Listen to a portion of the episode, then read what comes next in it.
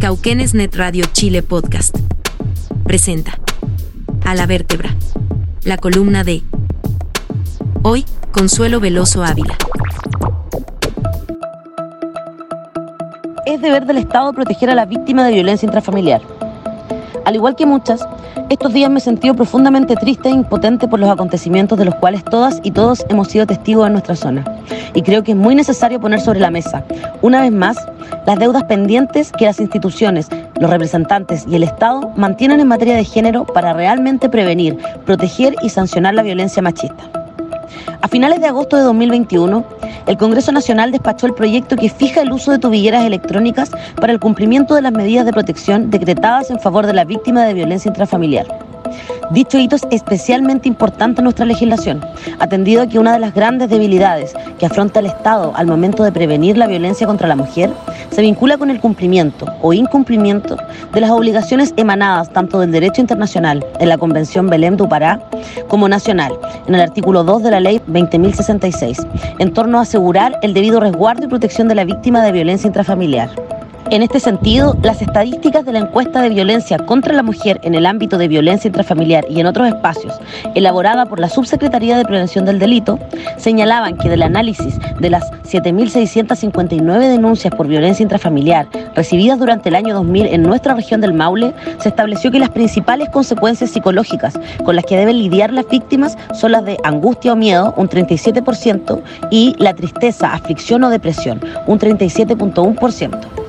A su vez, dentro del eje de violencia física, al menos el 14,6% de las encuestadas maulinas no denunció la agresión por el temor a que, luego de la denuncia, ocurriera un nuevo episodio de violencia.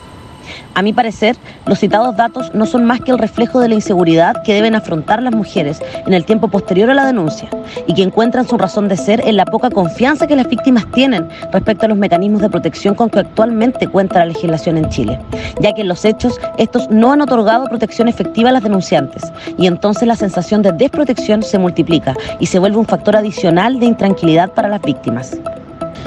Ante este escenario, la existencia de un informe de incumplimiento objetivo y monitoreado por GPS vuelve más expedita la obtención de sanciones para los casos de quebrantamiento y además da un argumento certero y objetivo para que el tribunal con competencia en lo penal pueda decretar de manera justificada la prisión preventiva de aquel agresor contumaz que, luego de presentada la denuncia en su contra, vuelve al domicilio a acosar, hostigar o amedrentar a su expareja.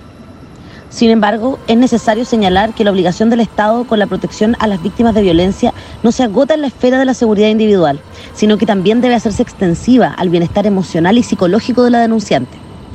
En este sentido, es preciso traer a colación el programa de gobierno de Gabriel Boric, que contempla la creación de un sistema nacional de cuidados, propuesta que busca crear una nueva institucionalidad que si bien en la versión publicada durante las primarias de apruebo de dignidad no contempla la violencia intrafamiliar, creemos necesariamente debe extenderse al cuidado del bienestar psicológico y emocional de las víctimas de cualquier forma de violencia.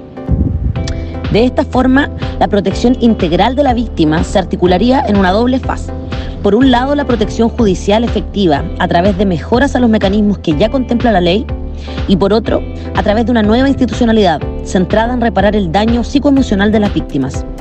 Es función de nosotras, como representantes del Maule Sur, asegurar que la cobertura de dichos servicios y la cobertura de los ya existentes no quede reducida a la capital regional, sino que llegue también a las zonas rurales más remotas de nuestras provincias de Linares y Cauquienes.